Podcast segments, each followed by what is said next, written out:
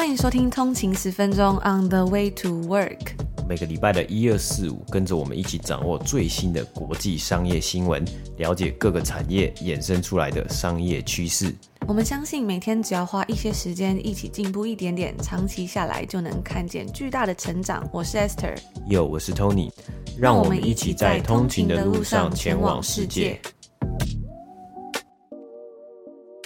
大家早安，今天是四月二十九号星期五，欢迎回来通勤十分钟。大家早安。那很快的呢，又到了这个四月的最后一个礼拜，最后一个工作天啦。我相信大家应该都还蛮期待接下来的连假假期吧。那在今天的节目之中呢，有一个非常开心，也是我们期待很久的活动，就是我们的每个月通勤订阅 VIP 的专属抽书活动啦。那在这个月呢，我们要抽出一样是十本，要来送出 Magazine B 这个杂志。这个杂志呢，是一个我觉得，呃，我跟 Tony 都觉得非常棒的一个杂志。那等一下在节目里面，我们会详细跟大家分享有关于这一次我们就是读的这一本 Magazine B，它是在介绍一个加拿大的品牌。那我们每个月呢，其实都会有一个专属给订阅通勤组的抽书活动。其实主要呢是希望说，我觉得啊，在现在这个时代，就是社群媒体充斥的这个时代，其实，嗯，要好好静下心来读一本书，其实真的不是一件很容易的事情。对我们来说也是，尤其是有时候觉觉得开始工作出社会之后呢，就很难回到像学生时期，可能有一些时间可以好好静下来读一本书，不管是什么样的书都好，就是真的是要可能比较自律一点，或是要呃，就是要多花一个时间，让自己在一个特定的空间，或是嗯、比较专心的时间，才可以好好的把一本书读完。但是因为做这个节目之后啊，我们也是一直在督促着自己，觉得说，哎，跟着通勤族一起，每天一起努力，一起进步一点点，那长期下来就会很不一样。嘛，所以我们也是希望透过这个活动，然后每个月都督促自己读一本书，然后也希望回馈给所有的订阅的通勤族，就是每个月我们一起就是督促着彼此，然后就是看一本好书啊，或是可，或是互相分享，哎，最近有什么很棒的书，我们可以一起学习进步。嗯，那我觉得呢，就是透过这个节目啊，然后在这边跟大家分享这些，可能是读书心得啊，或是我看到什么样的好书，我们看到什么样的好书。那通勤族呢，也欢迎大家在 IG 上面呢，或是呢，如果有订阅的通勤族呢，可以在 Slack 上面跟我们分享你最近看到了什么样最新的内容。那大家彼此呢，一起来分享，说，哎，一起鼓励我们在这个学习的道路上面呢，知道，哎，有你跟有我。那我们其实除了每个礼拜五的免费集数之外呢，那我们在每个礼拜一、二、四呢，也都会有上传节目，分享最新的一些商业的消息啊，或者是美股的一些资讯，甚至是一些好书内容。自我成长等等的一些内容，希望可以利用短短的通勤时间一起前往世界，或者是在每天的工作之余，可能是做家事，可能是健身的时候，只要花一点点时间就可以持续的进步。所以如果你有兴趣的话呢，也欢迎可以订阅我们的频道，或者是开启 Apple Podcast，现在有两周免费的订阅试听。如果不是 Apple 的用户，或者你想用别的平台订阅的话呢，我们也有 Patreon，它是一个一模一样的订阅服务，所以也是一样可以在上面收听到订阅的节目哦，详细的内容。欢迎可以点选节目下方的 Show Notes，里面都有连结，可以了解更多哦。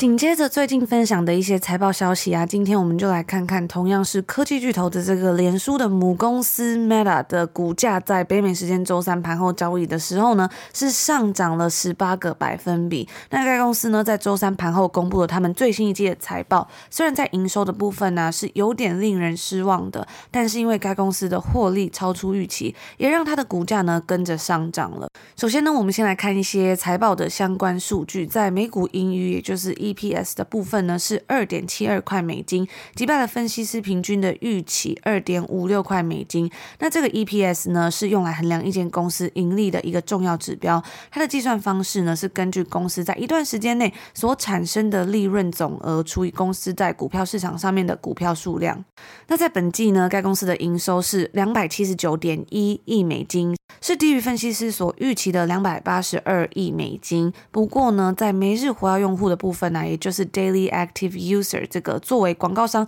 关键指标的数据上面呢，也是衡量一个网络产品平台成功与否的一个重要数据啊。在这一季，脸书则是达到了一百九十六亿，守住了用户增长数量，那也是击败了分析师所预期的一百九十五亿。在月活跃用户的部分呢、在这一季则是两百九十四亿，没有达到分析师所预期的两百九十六亿，是相差的大约是两亿左右。那另外一个用于网络公司业务收入的一个重要指标，也就是 average revenue per user，也就是呢一段时间内公司从每个用户身上所得到的收入这个数据，在这一季呢是九点五四块美金，击败分析师所预期的九点五块美金。自从今年二月份的时候呢，Meta 公布了残酷的第四季度。收益报告，当时呢，他们的日活跃用户是有史以来首次下降，导致该公司的股价应声下跌了二十六个百分比，成为有史以来该公司最糟糕的一天。而终于在这一次呢，Meta 是缴出了还不错成绩给投资人，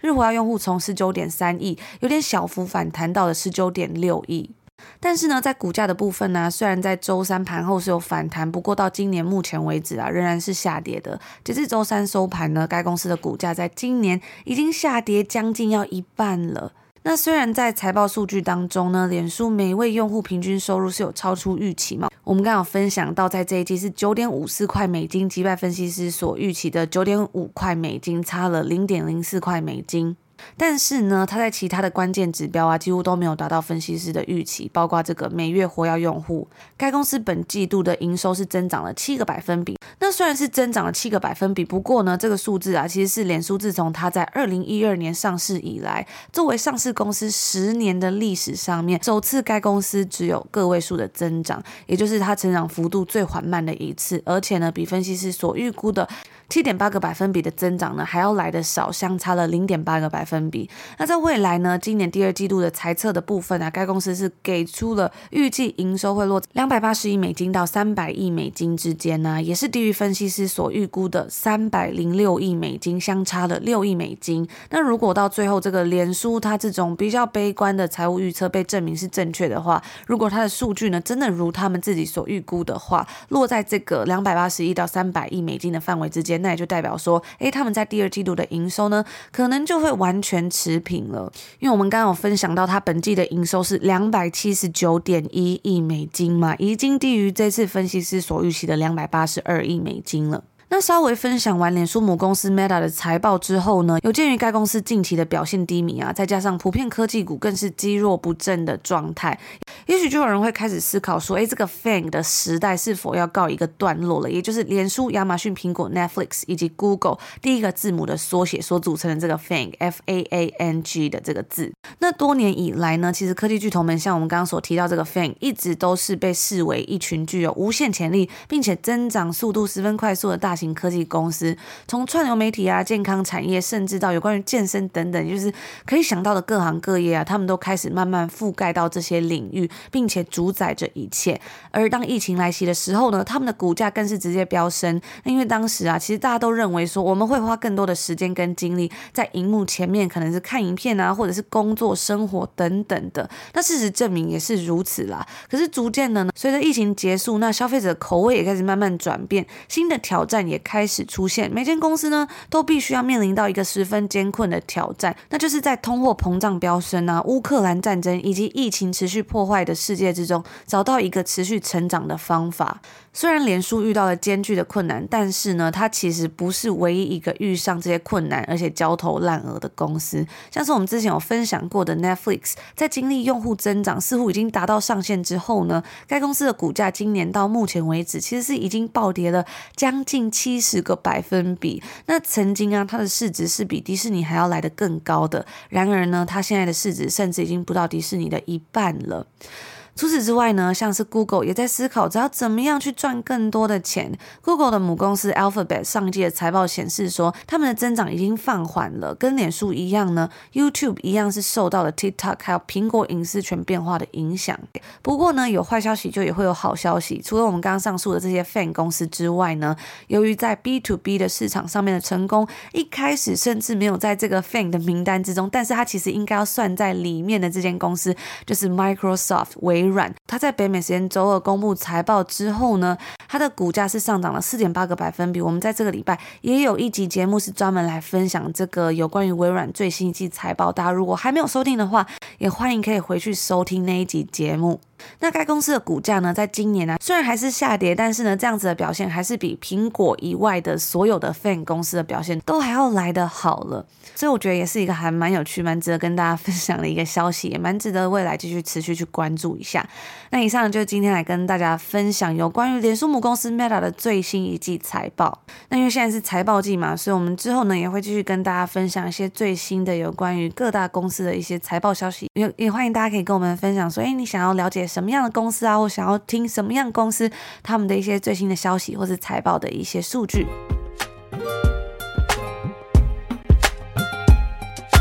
这次回来，说真的，我去最多次的地方应该就是书店了，因为我非常喜欢去书店的氛围嘛。有时候呢，我觉得看多了电子书，也会想要去摸摸看实体书的感觉啊，然后翻翻这些书，可以稍微的看一下内容，然后再决定是否要购买呢，也不错。然后顺便呢，是可以看到现在诶这个出版社它出书的一些趋势啊，或是现在最夯的一些话题，讨论度的流行度到底在哪里啊？那这一次回来呢，我觉得最吸引我的柜位啊，应该是我第一次去。去书店的时候，我就看到了，就是在杂志区的 Magazine B。那它的名称呢，就是一个非常简单，一个大大的 B 啊。我想应该也算是非常的热门啊，因为记得先前节目我们有介绍过 Canada Goose 这个加拿大鹅。的加加拿大羽绒外套品牌的时候呢，就有通勤族回复，诶，他有看过 Magazine B 对于加拿大鹅的介绍啊。那除此之外呢，我也在不同间的书店呢，看到它的杂志柜位啊，有很大的版面都是放这个 Magazine B 的杂志，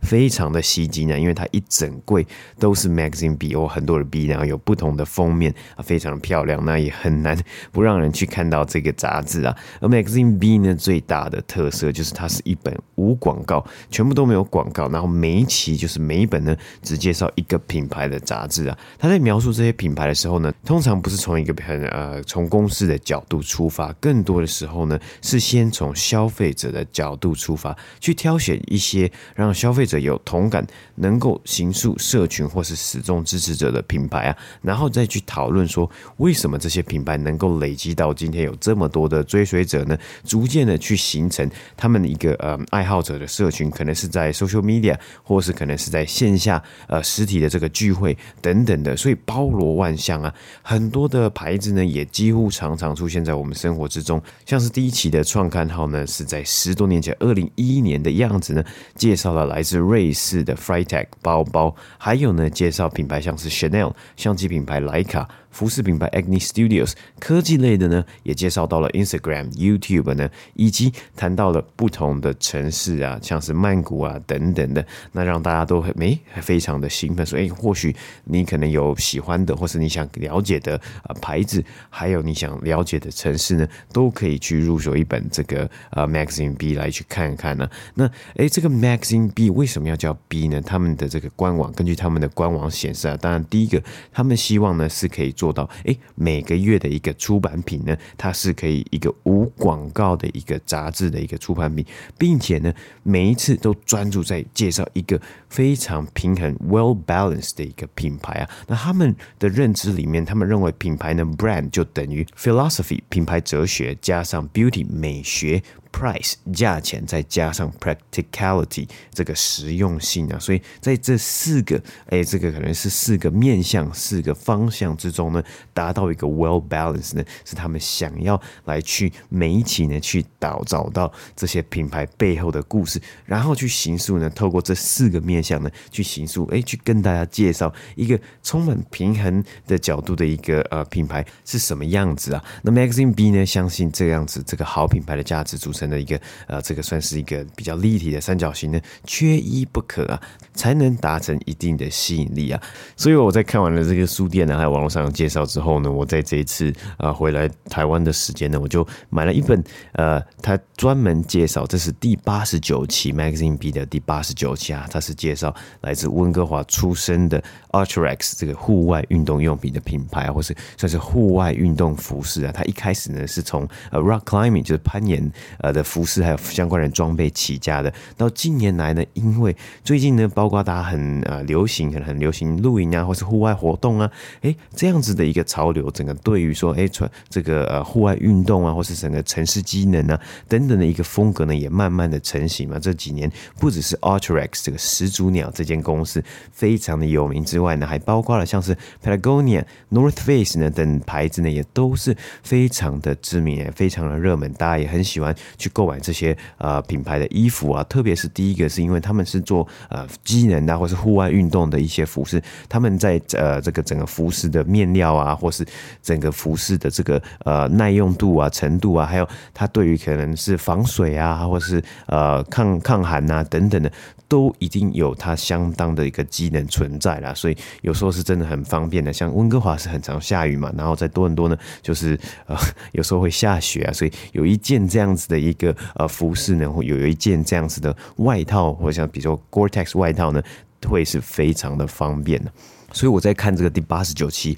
介绍 Artrex 始祖鸟这个品牌的时候呢，他们从一开始啊，就是用哎，就是最前几页呢，是用一个使用者的访问来带我们进入对于这个品牌的想象啊。那他一开始呢，就是先从可能是一些玄物店的老板去介绍说，哎，他们对这个品牌一开始的认识啊，对 Artrex 这个一开始的认识，还有为什么他们想要进 Artrex 到他们的店里啊，甚至这些玄物店呢，都是在世界不同的地区啊，不只是加拿大，有南韩，还有在欧洲，还有在英国等等的。到后来呢，开始一步一步慢慢的探讨。Arc'teryx 它的品牌核心，甚至去访问到了他们内部公司内部的产品创意和设计人员，从制造、生产、设计到产品行路呢，一路下来呢，哎，我有看到在网络上有人形形容啊，哎，你在看 Magazine B 的时候呢，有点像是在看一场电影啊，非常的顺啊，加上没有广告，而且特别的设计，它有很多的图片去呈现呢，不只只是英文的文字，你可以看这些图片，透过这些图片呢，更去了解到。诶，他想要传达的一个呃视觉的形象会是什么样子一个样子啊？我真的觉得哎，非常的厉害，就是可以从不同的角度啊来去观察，因为呃我们在通勤十分钟节目里面呢，也非常的希望可以去。看到不只是单纯的可能，呃，这些公司它在财务方面的数字，而是呢，或许跟大家介绍、跟大家分享一些呃商业上面的故事嘛。那它更重要的是这个品牌上面的故事啊。所以我觉得在呃读这个 Magazine B 的时候呢，有就是有让我有这样子的一个感觉，可以从不同的角度来去看这些故事啊。诶，就是说像是他们呃的设计人员，他们是怎么样去生产的？因为呃，毕竟始祖鸟这个品牌呢，一开始呢，可能也是。着重在一个呃品牌创立的一开始是着重在可能在加拿大呃这个境内去去生产他们的衣服，但是到后来呢呃势必要开始去找到这个全球化，或者是势必要去找到其他的地方来设立他们的生产工厂。那在这个中间呢，要如何确保他们的品质不会有落差？就是诶，它在不同地方生产不会有落差呢？所以他们特别是去设计说诶。每一件衣服，甚至是每一件外套呢，它在手工制作的时候呢，呃，它的流程是不会去少的，它的步骤是不会去少，也不会去偷工减料，才能达到现在这样子。呃，很多的粉丝啊，或者很多的追随者来去，呃，非常的喜欢它的这个整体的品牌，还有它的这个细节等等的。那除了，诶、除了这些这个的机能方面呢，真的是最近这几年呢，流行了很多呃，这个户外就是在街头潮流啊，或者在时尚潮流里面呢，呃，会掺杂了很多这种户外机能的元素啊，包括了像是呃已故的 Off-White 主理人 Virgil Abloh 呢，他之前也有穿过 Arc'teryx 的一个外套啊。那这个照片呢，他穿过这个 Arc'teryx 的外套呢，这个照片呢也是非常的经典的。那从那个之后呢，也更多更多的人看到了这个哎 logo 就是始祖鸟的呃这个化石的一个呃品牌，它的。衣服啊，或是它的呃服饰，还有它的可能包包啊，还有它的这个配件，都是非常的简洁，而且非常的漂亮。我自己个人认为，那以上呢就是今天我们要稍微的分享一下这个 Magazine B。那最后最后呢，应该也算是大家最殷谨期盼的。我们在这一次的呃订阅通勤族的专属福利之中呢，我们要在通勤族的这个专属 Slack 群组里面抽出十本 Magazine B。那我在一开始有讲到，其实 Magazine B 好像已经有目前大概有九十期了，就是九十本嘛。所以在这一次的抽奖里面呢，如果抽中的幸运抽中的通勤族呢，你可以任选一本，就是呃，就是 Magazine B，就哎，你可以去找，就是在网络上这个行路里面找到呃你想要去看啊，或是你想要看的哪一期，然后呢，我们就会抽出哎这一期。所以这一次呢，大家。的选择呢，可以不再只是一本书而是有九十本的。那它在台湾的定价呢，是大概是在七百块台币左右啊。那呃，这一次。大家如果想要参与抽奖的话呢，也可以参考我们的一个订阅的内容。那如果已经有订阅的通勤族呢，你可以在你的这个呃通勤族专属的 Slack 群组里面呢，找到这一次的抽奖办法。那很简单，非常的简单啊！参与这个抽奖之后呢，你就有机会来抽中这个 Magazine B 啊。那这也是我们自己回馈给通勤族的，所以大家记得，如果有订阅的话呢，一定要去 Slack 看看，一定要去参与抽奖哦。那接下来呢，我也想要稍微来补充一下，我们在上个礼拜的集数里面，上礼拜周五的集数里面分享到 Deal 这间新创公司嘛，那它它刚创下、呃、年度 ARR 一亿美金的突破一亿美金的一个大关啊。那我在上集的节目里面呢，有提到说，诶，这个 TechCrunch 呢，他们要举办一个算是线上的一个 Q&A 啊，或者一个线上的一个讨论。那他是邀请了 Deal 的创办人，再加上他们初期的投资人。A 十六 Z 来做访谈，然后来做这个讨论。我觉得这个讨论呢，其实还不错啊。特别是现在呢，我发现在回到台湾之后呢，发现 TechCrunch Plus 就是它的一个订阅的制度呢。如果在台湾的大家是可以免费呃看一年的，因为 TechCrunch 它在这个呃网站上面呢，它是写到说，因为 TechCrunch Plus 它的整个订阅制呢是还没有进军到台湾，但是呢，它还很还是很想要进军到这些它还没有正式开启服务订阅服务的一个地区啊，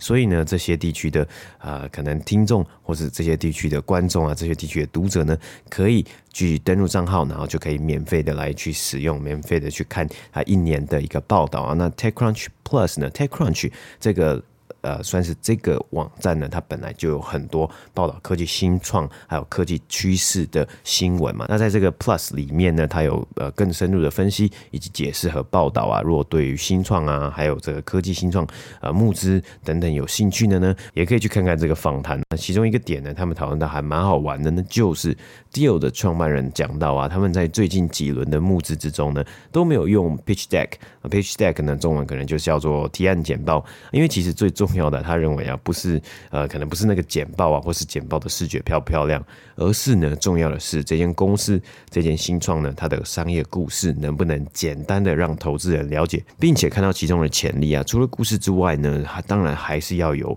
呃一定的数据来去支撑它嘛。那像是 A 十六 Z 的呃这个投资里面的投资人呢，他其实也有提到说，其实这也算是一个光谱的两端。那有时候，哎，你可能你的这间公司你可能偏故事一点啊，你可能讲了一个。还不错的故事，那或是有的公司呢，你可能偏数据一点，就是诶，你可以呈现出呃很漂亮，一开始呢就呈现出很漂亮的数据嘛，那可以有一个呃成长的前景。那当然在这之中呢，你可能要找到一个平衡啊。所以呢，Deal 呢，当然诶，它有一个很漂亮的数字嘛，它的数据呢就是达成了 ARR 一亿美金的大关呢。那当然在其中这个两位。A 十六 Z 包括来自 A 十六 Z 的投资人以及 Deal 呢，他们的创办人呢的谈话是非常的 casual，非常的轻松，也可以看到啊，通常投资人。跟创办人呢，他们也要在同一个阵线呢，呃，这个大部分的时间时候了，在同一个阵线，才能让公司继续的治理下去，或是继续的运作，继续的成长嘛。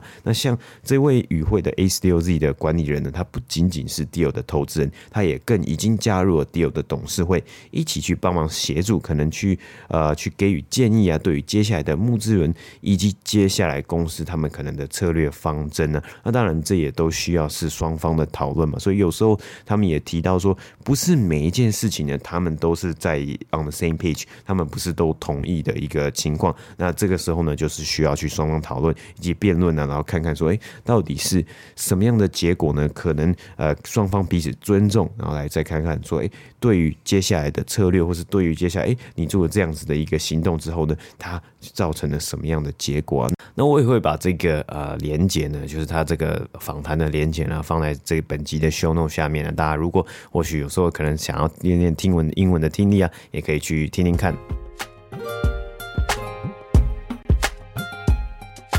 那以上呢就是我们今天星期五的节目啦。那最近回台湾呢，其实我自己有一件非常期待要做的事情，就是看电影。因为真的是已经很久没有在台湾看电影了。之前如果有收听节目的通勤族，应该都知道我们有分享过。我觉得在加拿大看电影的那个感觉啊，真的是跟在台湾看电影的感觉很不一样。因为我觉得在加拿大好像那个电影院总是空空的。我觉得应该不单纯是因为疫情的缘故啦。我觉得应该嗯，跟台湾相比起来，可能在国外大家去看电影就是不是这么平常的一件事情。可能很多人还是习惯可能在家里，呃，自己在家里看电影，可能跟朋友啊，然后自己约一约在家里看比较舒适。但是在台湾，我觉得很多时候对我自己来说，去电影院就是一个仪式感的感觉，就是诶，可以把自己放到那个空间，然后好像进入一个不一样的世界，就是跟看书一样。所以我自己也是非常享受这样的一个过程。但是我在这几天呢，我就去看了一个电影，叫做《妈的多重宇宙》（Everything Everywhere All at Once）。那我自己还蛮喜欢的。其实它的故事呢，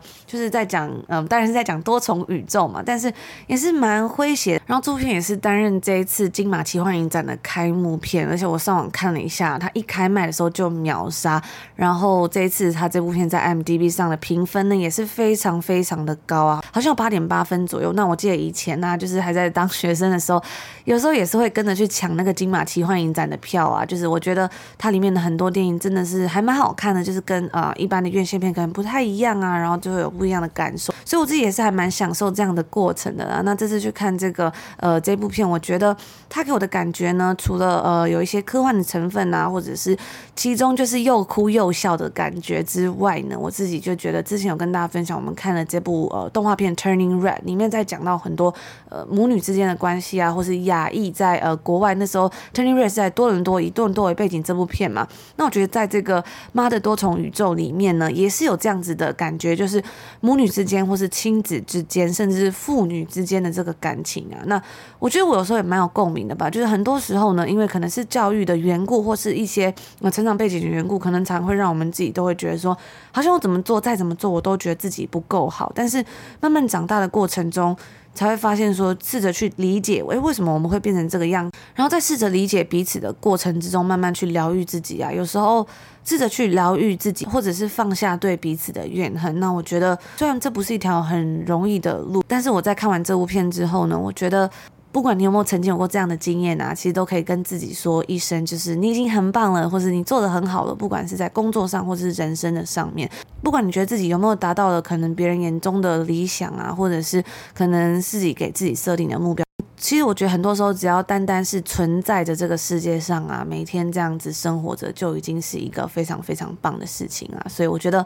嗯，看完这部片，我觉得我的感想是这样，我自己还蛮喜欢的。所以大家如果对这样的议题有兴趣，也是蛮推荐可以去看这部片。那我自己还蛮喜欢这部电影的一个点呢，就是呃，稍微稍微。这算是小小剧透吗？或是围雷吗？就是呃，这个这部片的主角是杨紫琼嘛？那杨紫琼呢，她饰演的呃角色呢，她在这部片里面是算是一家嗯、呃、这种街坊邻居之间的一个洗衣店的老板嘛，或是老板娘的一个角色。那她今年这个洗衣店，然后我觉得。对于一些可能对于呃世界各地的观众啊，不只是亚洲的观众啊，或是世界各地的观众，大家可能在其他的他们的生活的城市里面，或是甚至像多伦多啊，或是像北美的很多城市，都会有中国城，那都会有这些呃 Chinatown 啊，Chinatown 里面呢势必都会有这种呃小店啊，它可能是呃它可能是洗衣店，或者它可能是杂货店，它可能是小便利商店啊之类的。那大家可能都会看过有这样子的一个阿姨啊，或是有这样子的一个阿伯。在看店。那这一次呢，因为呃，透过这样子的电影来主角来去阐述，哎，这位角色他背后的一些心路历程啊，可能是从他的成长背景啊，然后一路到他怎么样去，哎，到不同的宇宙嘛，多重的宇宙。那我觉得他去阐述出来给观众的一个感觉是，哎，其实虽然可能在现实世界之中呢，你看到了这些可能亚裔的一些老板啊，或是亚裔的，呃，可能在这个在国外呢，他们亚亚裔可能会比较不善于表达，或是他们可能是 first generation 第一代的移民啊，他们其实都做得非常呃，非常的勤奋，非常努力的在工作，但在表达上面呢，或许他们可能没有真的去追逐他们真的想要做的事情啊。或是像是在国外有有就流行说，哎，你要 YOLO 嘛，You only live once 啊，你要去去追逐啊。但是同时间呢，他们好像在整个故事里面呢，通常都会是为了家庭或是为了很多的事情而。而可能牺牲掉了一些他们去追逐自己梦想的一些嗯一些时间或是一些机会嘛。那在这样子的一个故事里面呢，我觉得很好玩。我自己的观点，我觉得很很特别的一件事情就是，诶，他让大家看到了，诶，其实虽然他平常在这里工作，但是他内心呢，可能他可以是充满了无限的想象力的。他自己呢，其实有很多呃可以追寻，或是他自己呢，其实是有很多很棒的能力的。那让大家也看到，虽然不是呃。不会是直接的把它讲出来，但是呢，其实诶，大家都是非常有创意，那每个人都是呃不同的、很独特的个体啊。嗯，所以我觉得刚刚 Tony 讲到，不管是在讲到这个雅意的部分啊，或者是我觉得是对很多人而言，可能你正感觉自己好像。好像过得稀松平常，没有活出自己的呃一个很特别的方式，但我觉得也没有关系。我觉得就像这部片里面一样，它有很多个不同的多重。可能你在某个宇宙之间，你是一个超级武打明星；可能你在某个宇宙里面呢，是一个外星人，或者是甚至是一颗石头啊。但是其实人生之中有很多不一样的可能。就像我们之前有分享过一本书，叫做《Midnight Library》嘛，就是诶。每一个宇宙，每一个书里面，其实都有不一样的可能性。但是，好好的活在当下，其实你就已经是开创了属于自己不一样的可能。那就在今天星期五的节目之中呢，跟大家分享一下。那以上呢，就是今天星期五要来跟大家分享所有内容啦。如果你喜欢我们的节目的话，也欢迎可以推荐给你觉得可能会喜欢我们节目的朋友哦。那也别忘了可以到 Slack 群组去参加这一次 Maxine B 的抽奖哦。我自己是非常的期待。那我们就祝福大家今天有一个美好的开始，愉快的一天。然后也现在这边祝福大家有一个愉快的周末跟连假。我们就下周见喽。下周见，拜拜。拜拜。